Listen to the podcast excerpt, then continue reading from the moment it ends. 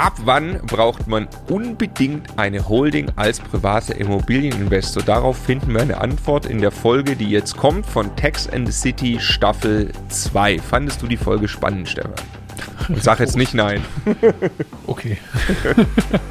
ja, es, ist, es, es, hängt ja alles zusammen. Also vermögensverwaltende GmbH, das, äh, da kommt man relativ schnell drauf, dass das ein Thema sein kann.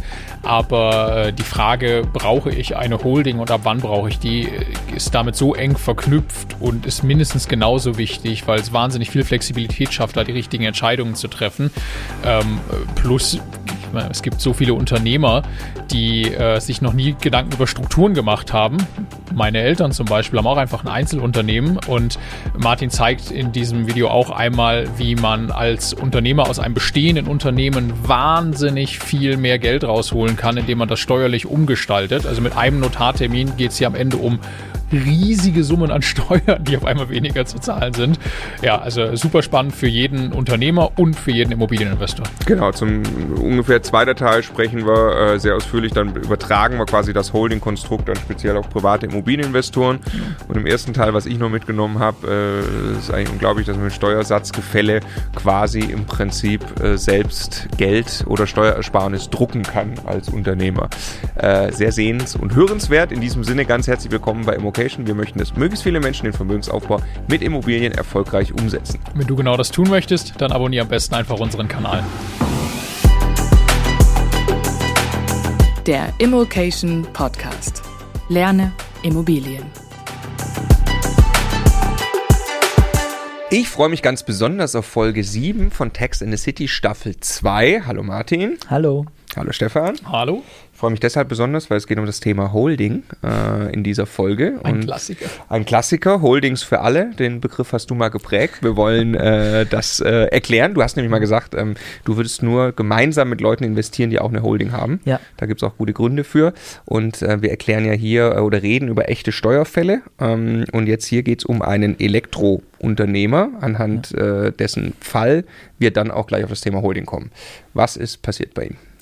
Ja, er war halt ein sehr erfolgreicher äh, Handwerksmeister und wie die meisten äh, erfolgreichen Handwerksmeister war quasi ein Opfer seines Erfolgs äh, mit einer halben Million Gewinn zahlt man relativ viel Steuern. Ne? Kann man ganz grob ausrechnen, ne? Äh, mal 45 Prozent minus 16.000 dann hat man ungefähr die Steuerlast, die er jährlich bezahlen musste. So, nur aus Interesse, ein, ein Elektromeister, wie macht der eine halbe Million Gewinn? Also der muss schon ordentlich Mitarbeiter haben? Ja, also äh, Stundensatz. Hat, äh, 30, 40 Leute. Ja. Und äh, man muss ja, also ich kenne das aus meiner persönlichen Situation, äh, aktuell ist ja, äh, also wenn man einen Handwerker braucht, aktuell, man fragt ja mehr oder weniger gar nicht mehr äh, wieder Preise, sondern wann die es machen können. Ja, ich habe ja. viele Handwerker in der Mandantschaft, die haben ihre Stundensätze um 20 Prozent erhöht, ohne dass ein einziger Kunde abgesprungen ist. Ja. Und äh, also aktuell Handwerk hat goldenen Boden. Ja. Nur für die, für die Zuhörer, von denen, die jetzt keine 500.000 Euro Gewinn jedes Jahr machen, wir nehmen das nur als Beispiel, um gleich herzuleiten, warum eben eine Holding auch für private Immobilieninvestoren dann Sinn macht, Richtig. auch mit sehr viel weniger Gewinn. Ja. ja. Ja, und äh, da kam dann zu mir und, also Standardfrage, warum muss ich so viele Steuern zahlen? Ne? Und äh, da habe ich ihn, die erste Frage, die ich am meisten stelle, ist, wie viel Geld brauchst du zum Leben? Ne? Denn äh, es gibt ja verschiedene Modelle, wo wir gleich noch drauf kommen werden. Und äh, wenn er jetzt sagt, okay, die 500.000, die kriege ich runter im Jahr, ne? also die, die brauche ich komplett für meinen privaten Konsum, dann hätte ich gesagt, okay, lass alles so, wie es ist. Aber äh, er sagte, er braucht nicht mehr als 100.000. Ne? Und da, also könnte man ja jetzt mal die Überlegung anstellen, okay, ich könnte ja auch diese Erträge, diese Gewinne in einer Struktur, ja, in einer Struktur erzielen, wo das Geld dann halt in der Struktur bleibt und ich dort auf diese Erträge nur 30 oder 15 Prozent Steuersatz hat. Struktur heißt für dich eine, eine steuerliche Struktur, also aus all den Gestaltungsmöglichkeiten ja. etwas bauen, wo das nicht mehr einfach im Privatvermögen quasi anfällt als Ertrag. Genau, eine Unternehmensstruktur und also so, da geht man mal mindestens von einer GmbH aus. Mhm. Ja. Warum hast du gerade, äh, oder erklär das nochmal, du hast gerade wie, wie, selbstverständlich gesagt, wenn er jetzt die 500.000 Gewinn auf den Kopf hauen würde, ja. jedes Jahr, dann würdest du sagen, lass alles, warum? Also eine GmbH hat ja äh, 30% Steuersatz Und äh, dort wird das Geld auch erstmal mit diesem Steuersatz besteuert. Es bleiben quasi 70 Prozent der Erträge übrig. Und wenn ich diese dann nochmal mit einer Ausschüttungsbelastung von 25 Prozent äh, besteuere, dann bleibt nicht viel mehr übrig. Also die, Was ist die, eine Ausschüttung? Warum ist das 25 Prozent? Genau, die, die Rechnung ist halt so, äh, wenn er sagt, ich brauche das Geld privat, dann muss er das ja aus seiner GmbH dann irgendwie erstmal rausnehmen und das kostet in der Regel 25 Prozent Steuern nochmal. Kapitalertragssteuer. Ja, genau.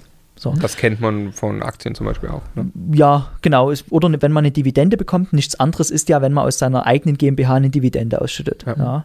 Und ähm, dann ist diese ganze Strukturüberlegung eigentlich hinfällig, weil ich dann am Ende mit Strukturkosten dann sogar schlechter komme. Ne? Also in diesen Strukturen zu investieren, das ist wirklich was für Leute, die äh, das Geld jetzt nicht unmittelbar zum Leben brauchen, sondern erst äh, das Geld sammeln wollen, sammeln wollen und dann viel, viel mehr Geld haben wollen, irgendwann zum Ausschütten. Ne? Und es rechnet sich aber schneller, äh, kommen wir gleich noch zu, als ich immer gedacht habe. Ne? Also das ist schon, wenn ich da jetzt, sagen wir mal, sage, die nächsten acht Jahre sammle ich das Geld, äh, hatten wir auch schon in dieser äh, Staffel. Aufgrund Zinseszinseffekt geht das schon relativ schnell. Ja. Ne? Ja. Ich, ich, ich möchte nochmal, also, weil es gibt ja ein ganz praktisches Beispiel auch für das, was du gerade gesagt hast, mit man möchte erstmal, dass das wächst und irgendwann will man mal, dass das mehr ist. Also jeder wird irgendwann mal in Rente gehen. Das ist eine Phase, wo man eben nicht mehr, sagen wir mal, die 100.000 Euro aus Arbeitnehmereinkommen oder sonst irgendwas dann hat, wo das natürlich ganz cool ist, wenn man dann irgendwoher dieses Geld bekommen kann. Aber auf dem Weg dahin muss man halt ansonsten unnötig viel versteuern, wenn man das nicht in so einer Struktur macht. Ne? Oder wenn man sich eine Frührente aufbauen will äh, und vielleicht Ja. mit Mitte 50 aufhören möchte zu arbeiten, ist dasselbe. Ja? Richtig. Und der Unternehmer, ähm, der wollte nämlich genau, der war Mitte 40 und hat schon so am Horizont gesehen, naja, er will das Unternehmen ja eigentlich, also nicht erst mit 65 versilbern. Ne? Er will das ähm, irgendwas zwischen 5 und 10 Jahren, will er das verkaufen. Ne? Und ähm, da haben wir jetzt ja zwei Themen. Einmal ist es die laufende Steuerbelastung, die er klein halten wollte. Auf der anderen Seite äh, wollte er dann möglichst den Verkaufsgewinn gering besteuern. Hm. So, und äh, bei ihm war es so, er hat ein Einzelunternehmen gehabt und die Firmenimmobilie war mit in diesem Einzelunternehmen. Ja, und ähm, wenn ich ihn dann so frage, ja, wie viel Geld äh, brauchst du privat? Äh, da sagt er 100.000. dann lassen Sie es auf den Fall zurückkommen. Wir sind ja gerade abgebogen an dem Punkt, jetzt, der, was ist, wenn er alles auf den Kopf hauen will, aber jetzt hat er eben gesagt, er will nur 100.000, Genau. äh, braucht er nur zum Leben. Und daraus ergibt sich jetzt Also- Möglichkeiten. Zurück zum Fall, äh, er braucht nur 100.000 zum Leben, macht aber 500.000 Gewinn. Und jetzt äh, lässt sich relativ leicht die Steuerersparnis daraus ausrechnen.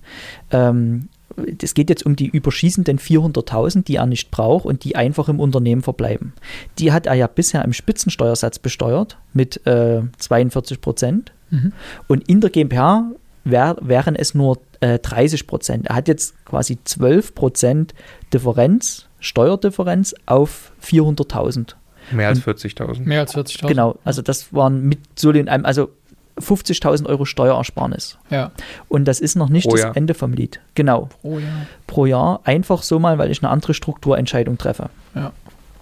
Und bei ihm sind wir noch einen Schritt weiter gegangen. Er hatte ja die Firmenimmobilie auch in seinem, äh, also in seinem Betriebsvermögen.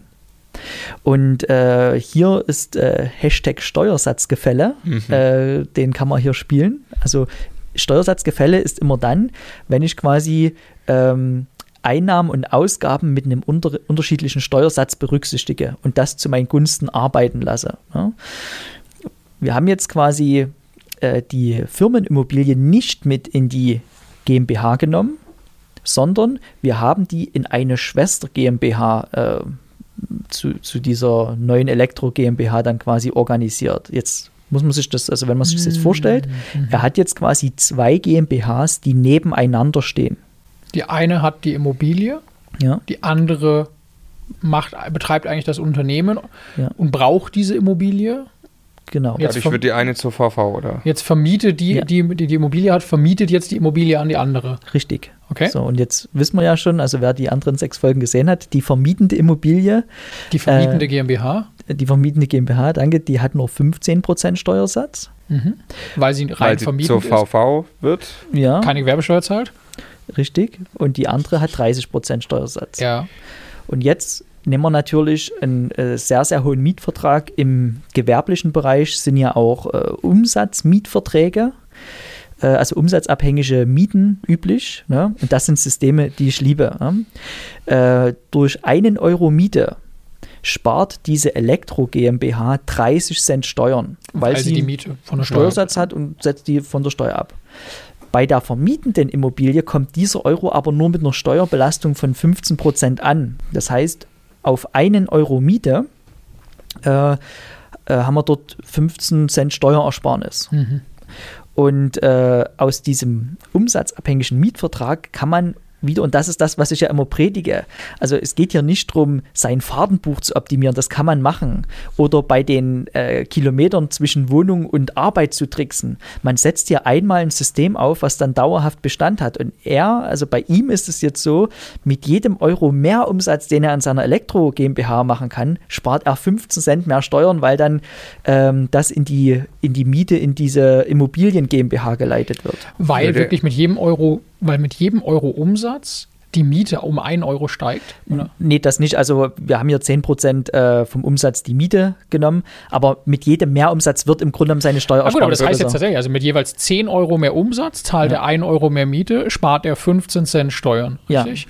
Also hat er jetzt gerade mit einem einzigen System, was ist das, 1,5 Prozent seine Steuerlast reduziert. Genau. Nur mit diesem Trick. Auf jeden Euro. Zusätzlich. Um, ja. Zusätzlich. Was wir davor gemacht genau. haben. Aber kannst du jetzt nicht die Miete, äh, kannst du die beliebig wählen? Du sagst, wir machen 10 Prozent. Woran orientiert sich das? Weil je höher, desto besser wäre ja. Also die muss schon am, also die muss schon fremdüblich sein, aber natürlich können wir ja am oberen Ende der Fremdüblichkeit arbeiten arbeiten. Und äh, die örtliche Industrie- und Handelskammer hat dann auch so Gewerbemietverträge, an denen man sich orientieren kann. Und das ist in Relation zum Umsatz mhm. Des Betriebes. Oh, genau, üblich. ist im Einzelhandel gang und gäbe und mhm. äh, warum funktioniert es nicht für einen Elektrobetrieb ist auch also durchaus nachvollziehbar, je mehr Umsatz, je mehr Kunden, desto mehr wird ja dort auch diese Immobilie abgenutzt. Okay, ja. Ne? ja, ja. Und jetzt können wir das noch mal, können wir noch mal in die Zahlen gehen äh, also nehmen wir an, man kommt dann etwa so bei 100.000 Euro Miete raus und auch hier kam es man ja frei. Wenn die Elektro GmbH die unternehmerische Entscheidung trifft, auch das Umland dieser Halle mit zu mieten um dort äh, Sachen abzustellen, da, da, spricht ja nichts dagegen. Also man kann dann auch ein bisschen großflächiger mieten. Ne? Nehmen wir mal an 100.000 Euro Miete, fließen von der Elektro GmbH in die Immobilien GmbH, dann spart er nochmal 15.000 Euro Steuern. Also aus den anfänglichen 50.000 Euro sind jetzt schon 65 geworden.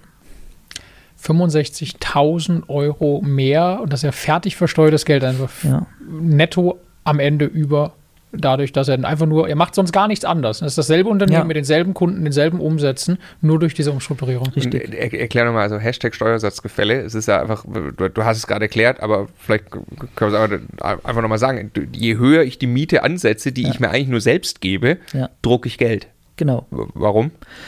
Ja, also man tauscht Geld äh, von einer Tasche in die andere und es wird zwischendurch mehr, so kann man sagen. ja, einfach, ähm, weil die Betriebsausgabe Miete stärker besteuert wird als die Betriebseinnahme Miete. Ja, ne, also die Mietausgabe sorgt für 30% Steuerentlastung, einfach weil es eine Betriebsausgabe ist. Ne? In, in, der gewerblich tätigen Gesellschaft? Genau, und die Mieteinnahme hat dann nur 15%. Also was haben wir zuerst mal gemacht? Wir haben jetzt gerade die äh, laufenden Gewinne nicht mehr äh, äh in der äh, quasi privat, also müsst ihr irgendwie rausnehmen, sondern in der Struktur, wo sie an sich mit nur 30 Prozent erstmal versteuert werden. Ja. Dann haben wir noch die Immobilie rausgezogen, die jetzt Mieteinnahmen kriegt, die sie ja. aber nur mit 15 äh, Prozent versteuert. Und dadurch genau. kommen wir auf die 65.000 Euro Steuersparnis jedes ja. Jahr. So, wir übertragen es gleich auch noch auf Immobilieninvestoren. Genau. Wir bleiben aber noch kurz bei dem Unternehmer. Ja. Ähm, und bei Ihnen also bei ihm haben wir dann noch einen weiteren Schritt. Er will ja das Unternehmen verkaufen irgendwann. Ja. Ne? Bis dahin natürlich Steuern sparen. Und da haben wir diese beiden Gesellschaften, die Elektro GmbH, diese Vermietungs GmbH, unter einer Holding noch strukturiert. Und das führt dazu, dass äh, der, er den Unternehmensverkauf, den wird er jetzt nicht im Asset Deal machen, also er wird nicht als Privatperson sein Unternehmen verkaufen, sondern seine Holding, also diese Muttergesellschaft, verkauft die beiden Tochtergesellschaften. Mhm. Und das ist steuerfrei. Warum sollte ein Käufer das machen? Weil er kann die Immobiliengesellschaft jetzt ohne Grunderwerbsteuer erwerben. Hm. Share Deal. weil er im Share Deal kauft. Ja. Genau. Und dann liegt das Geld äh, zwar in der Holding, aber Ja. dort ist es nicht versteuert und von dort aus kann er mit dem Geld was anderes machen. Richtig. Beispielsweise Aktien kaufen, Immobilien kaufen oder sonst was. Er ist Unternehmer durch und durch. Äh, er wird dann äh, Ideen haben, das äh, gut zu investieren. Ich Wie- möchte ganz kurz, Entschuldigung, äh, Stefan, ganz kurz einen Hinweis machen. Es gibt noch einen letzten Termin für ein Webinar mit dir, immocation.de slash Steuerwebinar. Wir beziehen das jetzt gleich auf Immobilieninvestoren. Ja. Dort erklärst du auch deine perfekte Steuerstrategie mit Für Holding Immobilieninvestoren? Für private Immobilieninvestoren. Wir haben jetzt schon drei Termine gemacht. Es gibt noch genau einen. Das ist live mit Martin. Und Martin, du zeichnest dann auch auf dem iPad, malst ein paar Bildchen, ist 100% kostenlos. Ähm, einfach anmelden für den Termin immocation.de slash Steuerwebinar. So. Du wolltest was fragen, Stefan. Ich habe meine Frage vergessen vor lauter Begeisterung über das Webinar. Verstehe, okay. Dann, äh, Der, nee, der Punkt war folgender. Ähm, wie, wie überführt er denn ein Einzelunternehmen in eine solche GmbH-Struktur und zieht dann noch eine Holding darüber? Ähm, kannst du da noch einmal kurz reingehen? Weil da, Ja, ähm, und zwar die Immobilie, also wir wollen dort nur einmal Grunderwerbsteuer haben. Die Immobilie verkauft er vorab an die Immobiliengesellschaft, die unter der Holding hängt. die Holding hat er noch. nicht. Er gründet eine Holding, die gründet eine vermögensverwaltende Gesellschaft. Ja, Wie das geht, haben wir in vorherigen Folgen dieser Staffel erklärt. Ja. Die am besten einfach nochmal gucken. Und die, an die verkauft er jetzt erstmal die Immobilie. genau. Okay. Dabei entsteht ein kleiner Gewinn. Also den haben wir relativ klein gehalten über das Gutachten, ähm, dass die Immobilie halt da nicht so viel wert ist. Ne? Äh, und das Gute ist aber, wir äh, wandeln dann die, äh, die Einzelfirma in eine GmbH um und das geschieht rückwirkend. Also man kann da per Gesetz bis zu acht Monate zurückgehen. Acht Monate. Ja, also alles, was in den letzten acht Monaten passiert ist, hat rein steuerlich schon die GmbH gemacht. Mhm. Sodass auch der Immobilienverkauf, bei dem ein kleiner Gewinn entstanden ist, er nicht privat versteuern musste, sondern im Rückwirkungszeitraum schon die GmbH. Ja.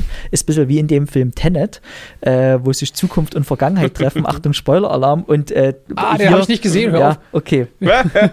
äh, und das wird dann quasi verzahnt. ähm, und dann wird diese, äh, im, diese Elektro GmbH, die gerade entstanden ist und im Rückwirkungszeitraum die Immobilie verkauft hat, dann noch unter die Holding gehängt.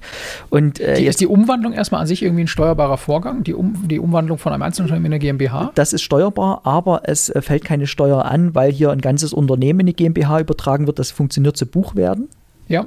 Und auch wenn das jetzt wahnsinnig komplex klingt, äh, das ist so vorbereitet worden, dass man nur ein einziges Mal zum Notar gehen muss. Also man sitzt beim Notar, gründet die, die äh, Holdinggesellschaft, die VV GmbH, wirft dann die Immobilie in die äh, VV GmbH und macht dann rückwirkend die Umstrukturierung des Restelektroanteils ohne äh, Immobilie in die GmbH und diese hängt man dann unter die Holding. Wie hängt man die unter die Holding? Das nur als letztes. Also jetzt Einzelunternehmen umgewandelt, Ja. nicht, fällt keine Steuer an, weil ein ganzes Unternehmen. Und Ja. jetzt, wie hänge ich die unter die Holding? Mm, Die Holding kauft diese Anteile? Oder? Nee, kaufen wäre schädlich. Äh, es muss quasi im Rahmen einer Kapitalerhöhung stattfinden. Und dann sagt man, also jetzt mal ganz äh, flapsig, äh, die Holding, die ich gerade gegründet hatte, dort möchte ich gerne noch eine Kapitalerhöhung durchführen äh, im Wert von 25.000. Und dann sagt der Notar, äh, okay, bitte 25.000 auf den Tisch. Und dann sagt man, äh, nein, ich möchte viel lieber ein werthaltiges Elektrounternehmen einbringen. Ne? Ach, man bringt das Unternehmen Ja. quasi als Kapital, als Stammkapital in die GmbH ein. Ja, und dann die GmbH wiederum als Kapital in die Holding. Äh, in die Holding, sorry, so Ja. meine ich genau. Erst mache ich eine Umwandlung und dann bringe ich, dann bringe ich das Elektrounternehmen in Form einer GmbH, bringe ich jetzt als Kapital in die Holding ein. Genau, aber der erste Schritt Elektro GmbH in die Elektrounternehmen in die GmbH ist schon genau das gleiche. Also auch dort benötige ich kein Stammkapital. Also es ist sehr Ja. äh, kapitalschonend. ich möchte nur, also für jeden, das ist jetzt letzte, ich möchte nur einmal verstehen, was ist jetzt beim Verkauf hinterher? Jetzt verkaufe ich die Elektro GmbH irgendwann. Die ist ja eigentlich Teil des Stammkapitals. Das muss ich dann mit Barmitteln ablösen aus dem Verkauf oder? Nein, äh, quasi in der Holding habe ich quasi anstatt Bargeld äh, die Anteile Ja. reingelegt. Und Jetzt äh, verkaufe ich die. jetzt verkaufe ich die und da kommt ja dann Kommt ja neues das Geld, Geld, rein. rein. ne? Okay, Ja. okay, okay So, krass. ich, ich unterbreche euch nur ungern. Wir beziehen es jetzt bitte auf Immobilien einmal. Ja, Ähm, und zwar, äh, äh, lass uns einmal erklären, du, äh, wir wollen die Frage noch beantworten, ab wann brauche ich unbedingt eine Holding? Ja. aber davor noch, warum äh, möchtest du nur gern mit Leuten investieren in Immobilien, die auch Holdings haben? Ja, das liegt im Wesentlichen an den Begünstigungen des Verkaufs. Also wenn eine Holding GmbH ihre Tochter GmbH verkauft, kostet das nur 1,5 Prozent Steuern. Ja. Auch die Ausschüttungen von den Tochtergesellschaften in die Holding kosten nur 1,5 Prozent Steuern. Und jetzt muss man sich einfach mal den äh, Fall vorstellen, und das, warum ich quasi nur mit Leuten mit, mit Holding investiere. Jetzt muss man sich mal den Fall vorstellen, äh, wir haben eine G Gesellschaft gemeinsam, ne? ähm, ich besitze eine Holding oben drüber, du aber nicht. Ne? Und jetzt sage ich, okay, ich hätte das Geld gerne für diesen sehr, sehr geringen Steuersatz von 1,5 Prozent in meiner Holding. Äh, man kann aus Gesellschaften meist nur quotal gleich ausschütten. Ne? Wir haben die 50-50. Also wir haben eine Immobilie gekauft, ein Mehrfamilienhaus in eine Gesellschaft, sagen wir mal. Das wird jetzt, äh, das produziert Überschüsse. Und dann sagst du, ich will die Kohle bitte Ja. ausschütten aus der GmbH an deine Holding. 1,5, du freust dich. Und ich sage, finde ich aber echt doof. Genau, weil du sagst, das Geld, was ich jetzt privat nehmen muss, was ich an sich gar nicht brauche, ich würde es viel lieber dort reinvestieren. Wenn das jetzt zu mir privat rauskommt, verliere ich diese 25% Kapitalertragssteuer. Ja. Und deshalb, äh, wenn jeder seine eigene Holding hat, auch, also insbesondere im, in, im Co-Investment-Fall, da ist einfach die Interessenlage schon mal viel abgeglichener. Ne? Das ist im Verkaufsfall ganz extrem, aber gilt auch schon für laufende Mieteinnahmen. Ja. Ne? ja. Genau. Oder laufende Erträge vielmehr. Richtig. Ne? Und äh, bei dem Unternehmer noch, ähm, um den Fall abzuschließen, die Holding dort drüber ist einfach wahnsinnig wichtig, dass er in 5, 6, 7, 8 Jahren seine Gesellschaft verkaufen kann. Er hat noch eine siebenjährige Wartefrist, also diese steuerliche Begünstigung ist dann nach, nach sieben Jahren äh, richtig äh, gegeben. Aber ähm, er kann mal ein Elektrounternehmen mit 500.000 Euro Jahresgewinn jetzt, ne? stellt euch mal vor, was das in 5, 6, 7 Jahren ist, mit wo er noch das Eigenkapital jetzt aus dieser Steuerersparnis zur Verfügung hat. Also was kann man da noch alles machen, um, um den Laden richtig zu pushen? Äh, da reden wir locker von 3, 4 Millionen. Und hätte er das äh, mit, mit 50 Jahren aus dem Verkaufspreis. Hätte er das mit 50 Jahren aus dem Privatvermögen herausgemacht, äh, dann kann er sich freuen, dass da zweieinhalb Millionen übrig bleibt.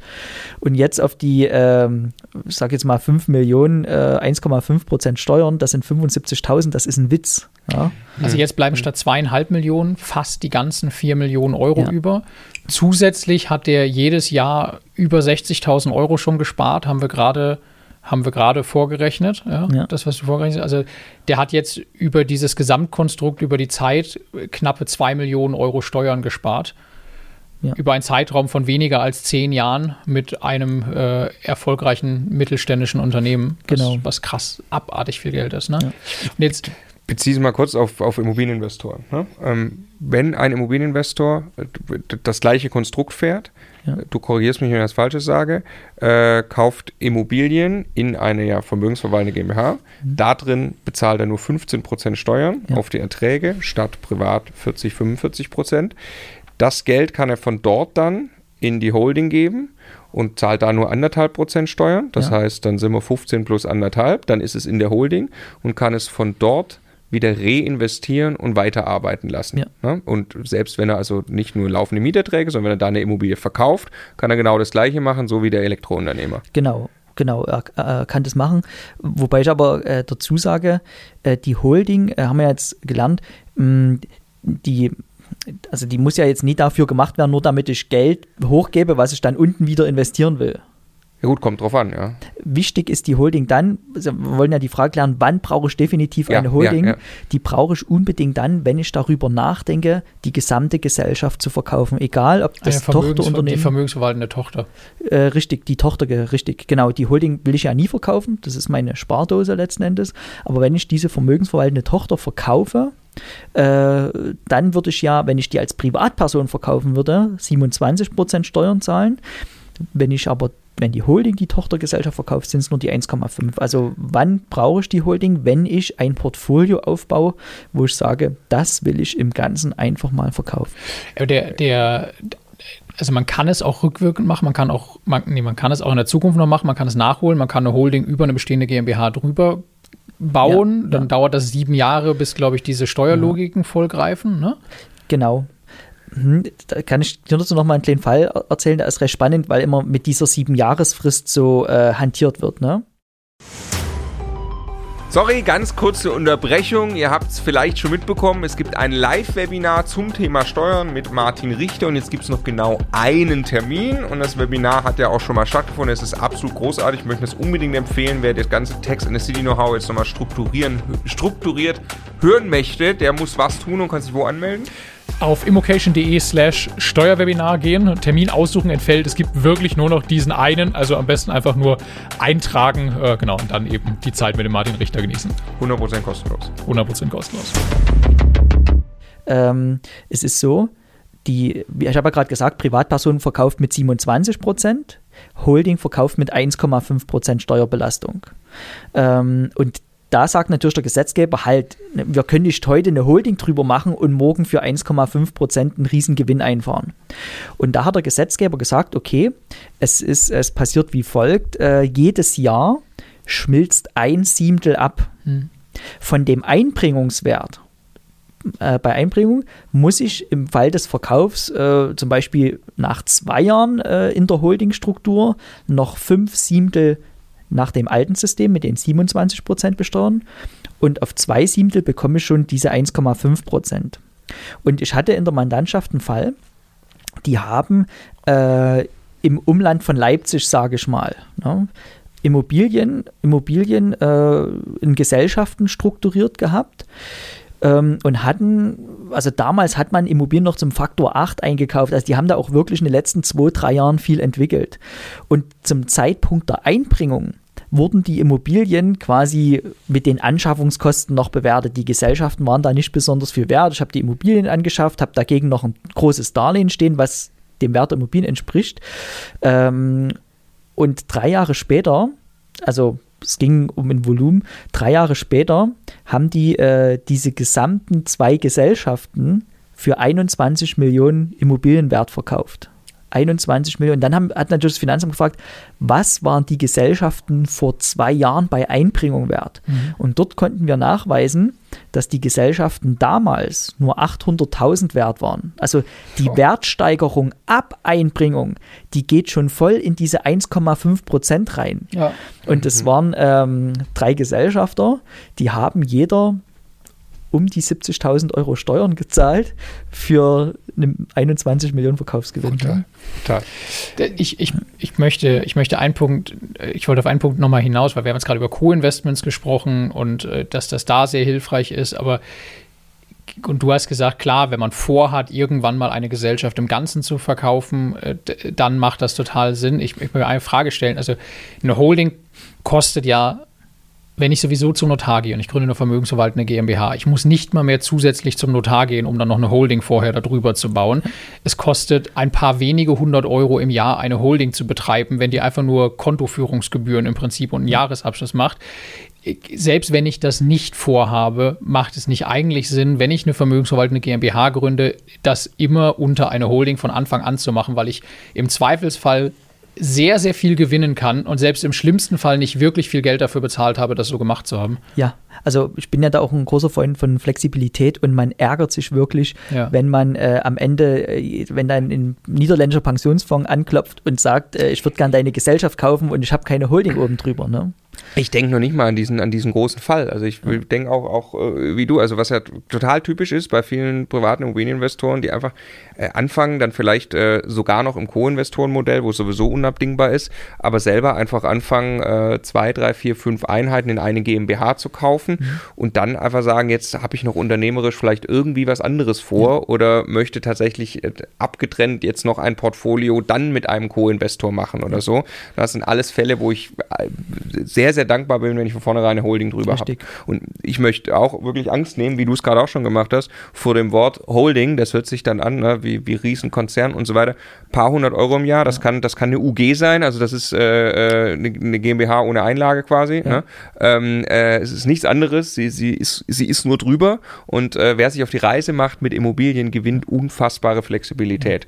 Ähm, und was, was, was du ja auch, äh, glaube schon mitgesagt hast, man braucht kein zusätzliches Stammkapital, weil ich gründe die Holding mit 25.000 und die Holding gründet ja dann die Tochtergesellschaft. Da kann ich im Grunde genommen die gleichen 25 mhm. nochmal nehmen oder die 12,5, die ich als Besteinlage das kann einzahlen muss. Sein. wir, genau. haben damals, wir haben damals mit, ich glaube, 4.000 Euro, weil wir echt, wir haben überhaupt keine Kohle damals gehabt, investieren wollen, aber wir wollten unbedingt von Anfang an das steuerliche Konstrukt richtig machen, damit es im Zweifelsfall eben flexibel ist.